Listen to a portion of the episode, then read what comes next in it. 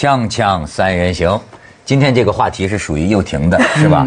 我呢也是我已经在锵锵谈多多少年的这一集话题的，对我们，我们这个节目 女嘉宾必须承担一个天然的责任，就是那个全国妇联的任务—— 婚姻、恋爱与家庭，对吧？对而且呢，这个新闻你们肯定都报道了。嗯。这个，哎，我听说咱们公司有的这个女女主持也真够俗的，我天哪！坐飞机到上海，买多少张票？去看这个汪峰的演唱，我不是说汪峰演唱会俗啊，我是觉得这种追星的这种、哦这种这种行为，有大概这女人找借口，总是找借口，你怎么知道她是不是跑去偷情啊？她当然是告诉你说我去看汪峰嘛。所以专门去一个偷情大会去偷情啊，吗？对对，可能几个女女主持、女女主播去那边偷情也可能啊。而且我现在学会千万不要信女人讲的。是，呃，但是就谢谢，你说这场演唱会值啦，对不对？为什么值啊？因 为汪峰大告白头条哎，你看你听到了他现场的告白，这不是很值吗？不是只是听歌而已啊。就像周杰伦演唱会有一阵有一年他在台北开了好几场嘛，他有一场找了这个张惠妹有一场找了蔡依林，看了蔡依林那个就看了张惠妹就骂看到蔡依林的那一场说，这我想看你跟蔡依林对不对？我不想看周杰伦跟张惠妹，不是你是喜欢看色情表演呢，还是喜欢看歌唱表演呢？那也是表演，他们哪有色情表演？啊只是说不是说那个色情这个那个冲击力，你跟绯闻对象一起同一场的感觉。所以你看，可能大多数歌迷啊都是你这个想法，觉得很值。但是我看这个新报纸也有个别歌迷，我认为他是专业的专业歌迷。有的歌迷就是那个汪峰最后说的挺长嘛，有的歌迷也喊起来了，说太长了，该唱歌了，回回家再说。好像还有歌还有歌迷大喊：“干我屁事啊！唱歌啊这样。”八分对对钟，八分钟。你看，你要叫你去，你就看到这一段，你觉得是最精彩，是吗？我我我不知应该是说，我觉得有加成的效果，就是像 bonus 一样。我去就是觉得听演唱会很好，但是如果他多了一段告白一些故事，我觉得更好。怎么样的好法嘛？假如是我的话，就有点幸灾乐祸。我见证了一个悲剧的诞生。哪有哪里来的悲剧？哎坦白讲，男女谈恋爱最快乐就是那种爱爱妹妹哈，甚至他们名人的话，不要告白，不要给别人知道。哦而且名人的话，坦白讲，我什么样的关系，有结婚没结婚，小三、小四、小五、六七八。不关别人事啊，而且要让别人来猜。呃，我告诉你啊，特别在娱乐界的名人有一种道德责任，这叫什么呢？你不能把真相告诉你的歌迷、影迷、粉丝，嗯你要让他们猜，猜你的关系，猜你是怎么样的人等等。我觉得这也够缺德的。哎，那个快乐、那快感在在那边、啊。这个新闻热度也才会在。那他讲的也有一种规律，叫做见光死，就是说只要一一公开，所以他认为，当然咱们可以这个见设身不是叫设身处地，这叫感同身受一下。我也没能去看，你看汪峰也是上过咱们节目的哈，所以这个哎，你再看看下面这个，哎，说子怡啊，子怡其实长得还是这个啊可以素颜 第一啊，你再看，嗯，有哎，你看。你再看，哎，这周围谁照的照相啊？把把把把周围人都弄虚了，是吧？你再看下边啊，也在一起，也叫什么一帆风顺，是吧？嗯，这还是很多人祝福他们嘛。好，又婷来谈一谈，你们你可以放开了讲，没关系。第一，我觉得啊，也有人说，就是这就是一场秀嘛，就是我演唱会来开演唱会，现在大家都在开，可是我要上报纸。如果你把它当做比较商业的炒作，它就是一个秀。我们两个互相讲好的一个秀，反正你爱拍，你爱讲，你爱写，我们就互相这个维持一下我们两个人的身价，这无无所损失，对不对？因为男女双方都知道，所以你也可以当做是一场秀。然后另外一个就是女生啊，到最后不管是不是名人，我觉得如果子怡的表情是真的，是打从心里真的有这个热泪盈眶，那我觉得女生都是需要一种肯定，对不对？你被藏起来久了，不能言名正言顺的。这个公开，而且更何况他们这过程当中被人家讲了，就是小三小四啦，很多不道德的罪名放在上面，又不被看好。但是你的男人如果在众多几万人面前，就是跟你讲说 “You are mine”，就是我就是你就是我的这样，哎，你这个当然就被肯定的感觉，应该给你一个名分。对，就是名分。我觉得女生好像都好需要，这些就是事情。另另一个问题，就是因为这个事儿出来了，所以很多人都会问女的，女人是不是很喜欢这个调调？就是说一个男人，我因为我看美国电影，还是电影里总爱拍这个，一个男人在大庭广众之下，恨不得能在天安门广场上哗哗当着人，我爱你，怎么怎么办？你是我的老婆，什么玩意儿，就一夫一妻，好像这样女人就不行了，是吗？对，就是有种被肯定嘛，对不对？就是公开的被肯定的感觉。但我自己其实不爱啦。对，我觉得尴尬。对，我会觉得尴尬我。觉得有，就像我现在已经不喜欢过生日了。我现在觉得年纪变大，通常很多人帮你祝生日快乐的时候，你不会觉得就特别虚荣啊，我会觉得有点尴尬。对，因为我设身处。地讲，如果我我跟一个女歌星好，我去看她演唱会，她在台上来这个，我当时的感觉，我恨不能找个地缝钻进去，而且我她演唱会没开完，我就得跟她分手，就是因为很简单，我不能受得了这个啊。因为那个不是你爱的人，谁说？我就即便 爱我爱的人就，我就不能允许他就不是能你干以出这种为的所谓爱情，所谓爱情，我们常说嘛，失去理智嘛。现在你不是对着爱的人嘛，吧？所以你就说，哎，用理性思考的话是这样假如那个是你爱的人的话，他做什么都是好的嘛，而且特别针对你，你知道吗？而且对女人来说，一般来说是觉得说，哎，女人不笨的，都知道了。我拿到一个男人之后，甚至之前我要付出多少的苦啊！我以后要忍受这个男人可能再有其他的这个那个，所以当我在最高峰的时候，当然要戏剧性的送最大的钻戒，最戏剧化的求爱、求婚、求什么哈、我想满足。对我，那我想可能啊，我们这一代人这个感情是不健康的。我吧，就是不是因为我们小的时候是因为是性压抑，还是因为我们小时候这个环境啊否定人的这个情感，以至于呢，反正我我觉得。感情让别人知道啊是非常羞耻的、肉麻的是吗非非常肉麻，而且我非常蔑视，而且我非常的这个觉得就是碰都碰不得这个东西。就比如说我跟两个人好啊，还要让大庭广众知道，你知道吗？这对我来说是个特别羞辱的事情。所以你看啊，汪峰让我感看到了这种矛盾的这种公开化。嗯，他公开讲的是什么？我希望我们能够悄悄的好，对对吧？你们都不要关心。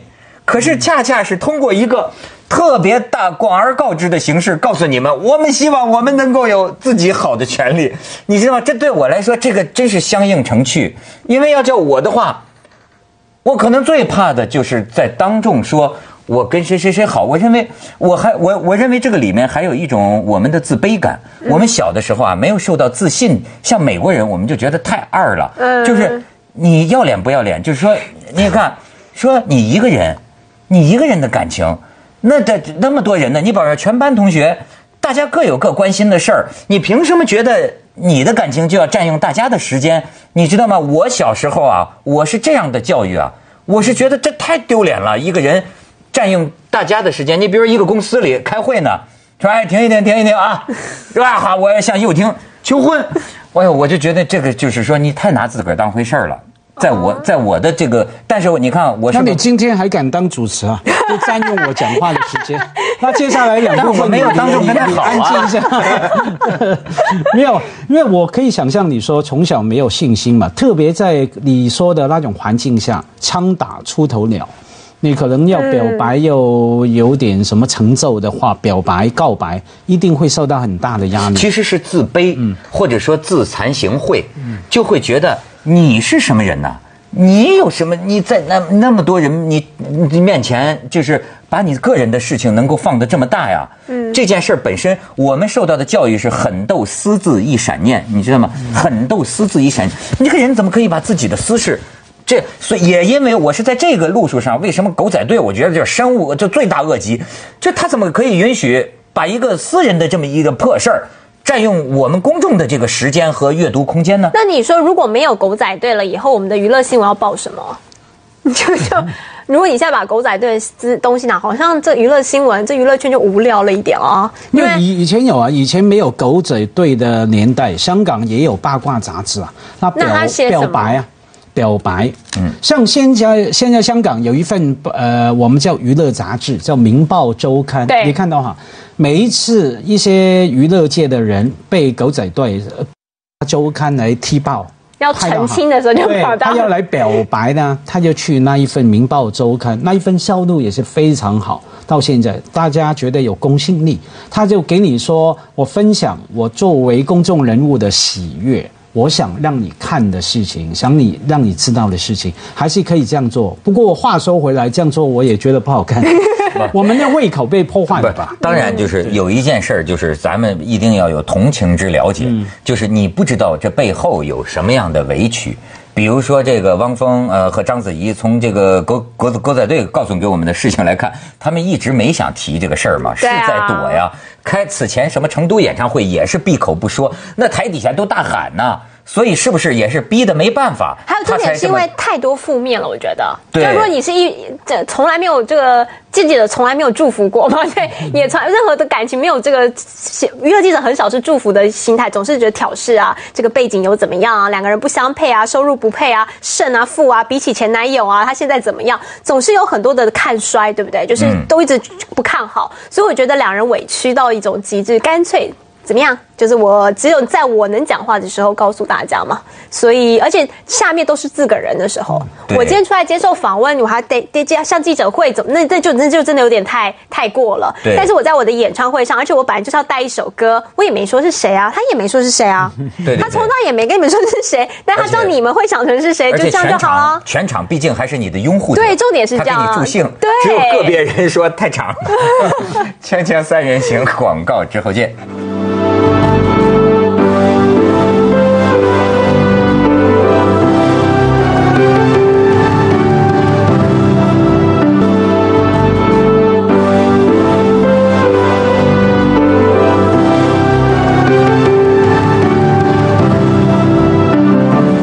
家辉也可以随便讲，我不是随便讲，我很感慨的讲，嗯，因为看到这个新闻啊，我又想起我经常有的感想。我觉得有几类男人我最嫉妒的，第一类有钱嘛，因为女人喜欢嘛，有钱。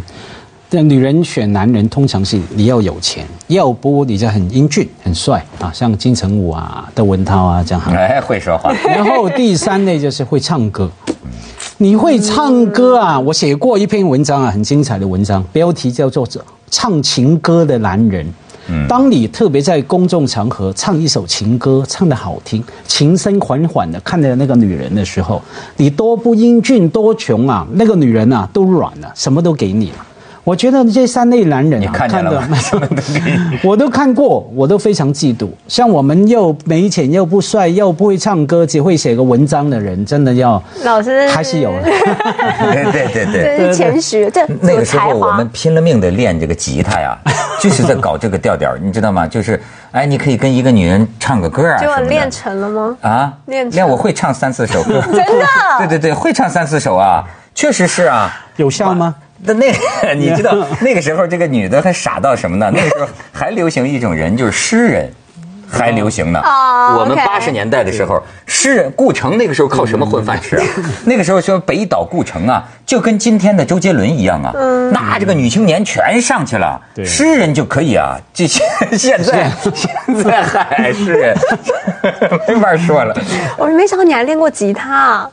我现在可以那弹三个和弦呢。真的，真的是是，他到现在还是靠着那三四首三个和弦，这 这没什么，还是用那个，因为所以跟女人得速战速决，到第二天没得唱了，这当天晚上就要解决问题，你知道吗？很快扔下吉他就抱女。不，我不过我承认，这个唱歌是男生的杀手锏。是，现在去 KTV 也是，就是那种。会唱歌的男生不知道哪来的魅力，就是而且这个唱歌我觉得是天生的。我自己如果说我真的人生有什么遗憾，是希望能够有个有个技能，就是唱歌。我就觉得我唱歌不行，我的声音还可以，但是讲话也行，但是不能唱歌。所以我就觉得如果有唱歌多好。就是对啊，对啊，像我我有这个感想，是因为呃有一次去看李宗盛的演唱会哈，他站在那边捧着吉他唱歌，唱情歌。所以我就想说，哎，李宗盛嘛，哈，经常娶见一个漂亮的娶一个，又离婚生一堆，然后又再娶等等。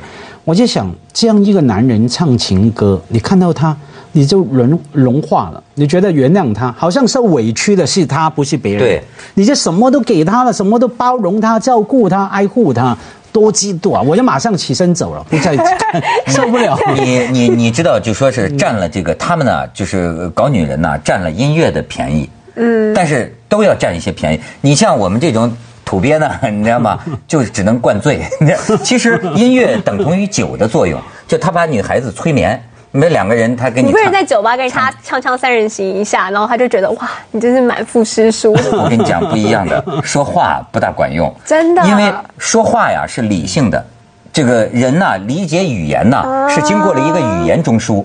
音乐为什么？音乐为什么你听音乐的时候可以直接流眼泪啊？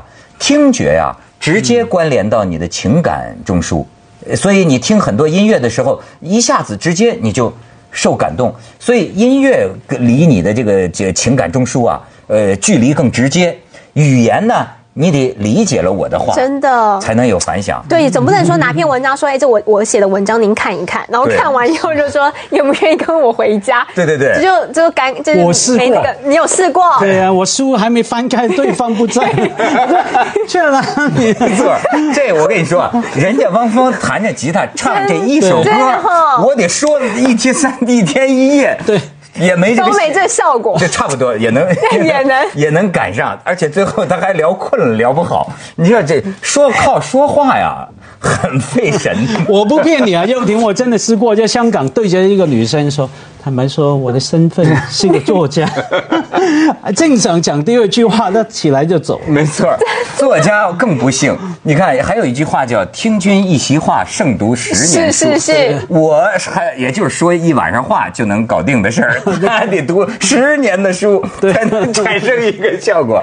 这个哎呀真是以后生儿子要就是好好的培养他一技之长，真的不会唱歌就起码会个乐器，斯文？扫地了，今天斯文扫地了。哎呀我就觉得搞音乐会唱歌这种是最没文化的，你最不识字儿的人他也可以。但是今天这个斯文扫地了，知识分子不吃香了。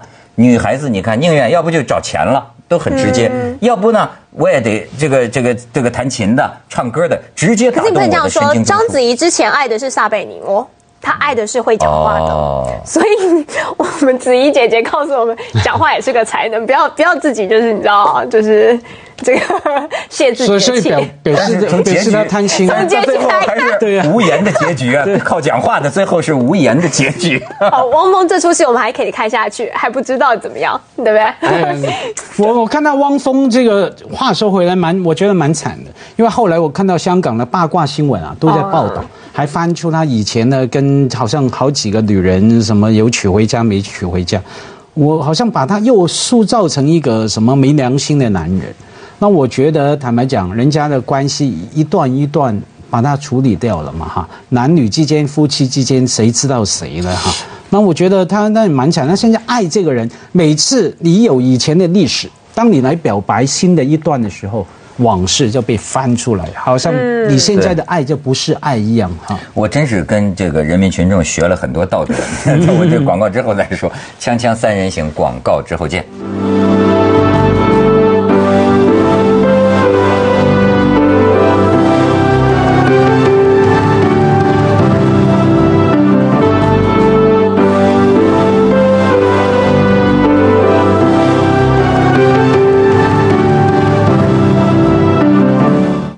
现在不是老说要这个接地气嘛？对我就经常看那个跟帖啊，是我觉得都是乌烟瘴气。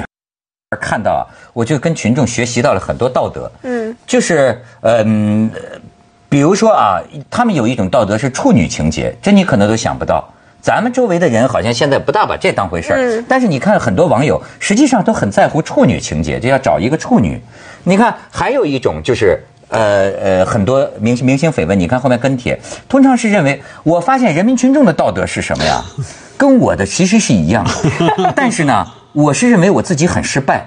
比方说啊，就是呃，如果有了孩子，或者说是呃跟过去的这个太太这个分手，是呃为了新欢，对，呃，你知道，我也很难做到，我也是一碰这个就崩溃，嗯，就就很就做不到。但是做不到，我认为是我的失败，嗯哼，你知道吗？我并不是认为这个是道德，我是认为真的就是没办法。你比如说，你能抛下孩子，或者说是其其实啊，他他不是那么说的，他不也不能叫抛要不要弃孩子，对吧？要不要给给给给你卫生纸？要对要对纸巾了，要但是对，但是我为什么觉得呢？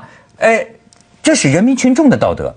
往往你看一个明星，他要是这样，比如说呃离婚了，或甚至好像离婚呢，人民群众都觉得这个不是个好事儿。其实你在这儿还真的是了解啊，很多很多的人跟你的道德观是不一样的。那保守嘛，像香港，我们经常说好像很开放的城市，非常保守嘛。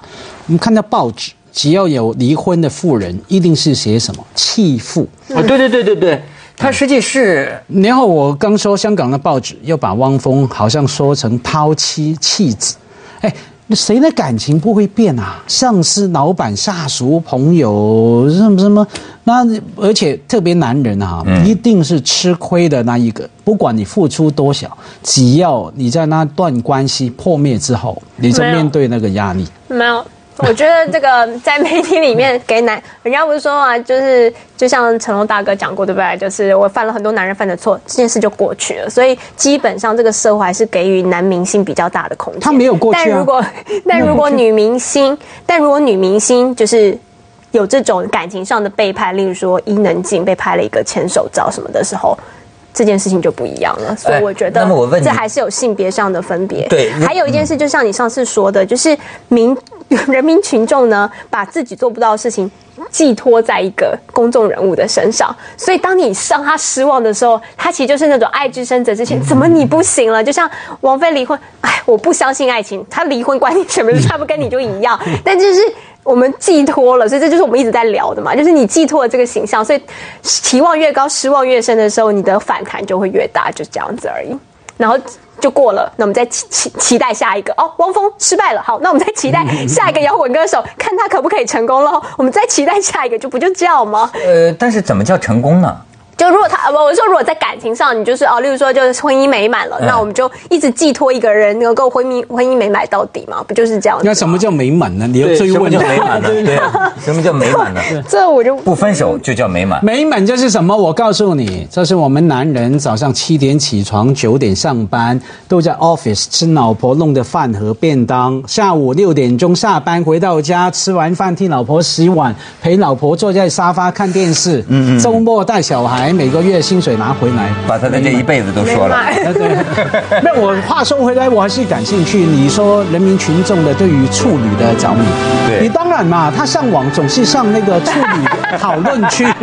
接着为您播出这个《西安楼观文明启示录》。可能也也是一这个选选材有问题。